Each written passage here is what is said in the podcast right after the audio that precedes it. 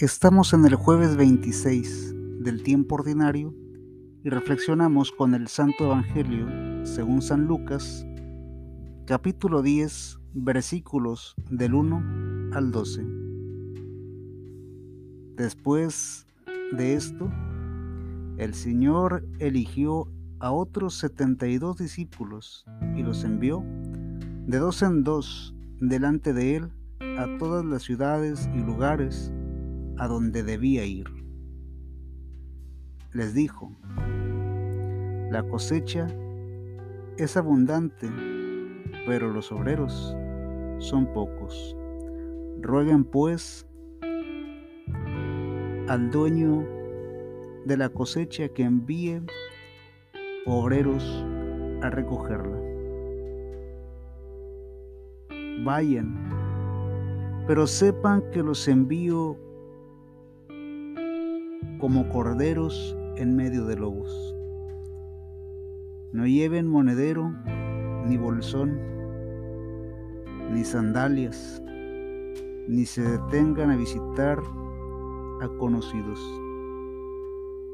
Al entrar en cualquier casa, bendíganla, antes diciendo, la paz sea en esta casa. Si en ella vive un hombre de paz, recibirá la paz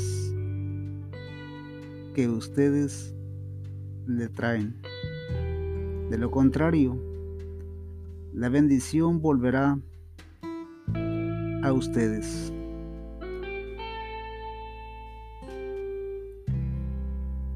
Mientras se queden en esa casa, coman y beban lo que les ofrezcan, porque el obrero merece su salario.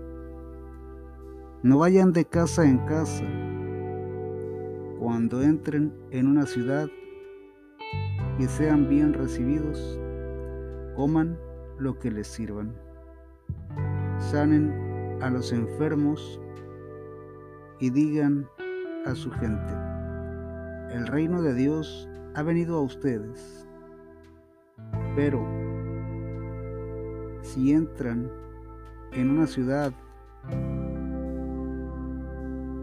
y no quieren recibirlos, vayan a sus plazas y digan, nos sacudimos y les dejamos hasta el polvo de su ciudad que se ha pegado a nuestros pies. Con todo, sepan,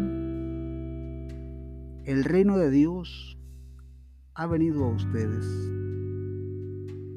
Yo les aseguro que el día del juicio, Sodoma será tratada con menos rigor que esa ciudad.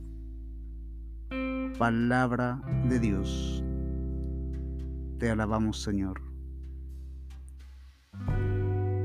El reino de Dios está cerca.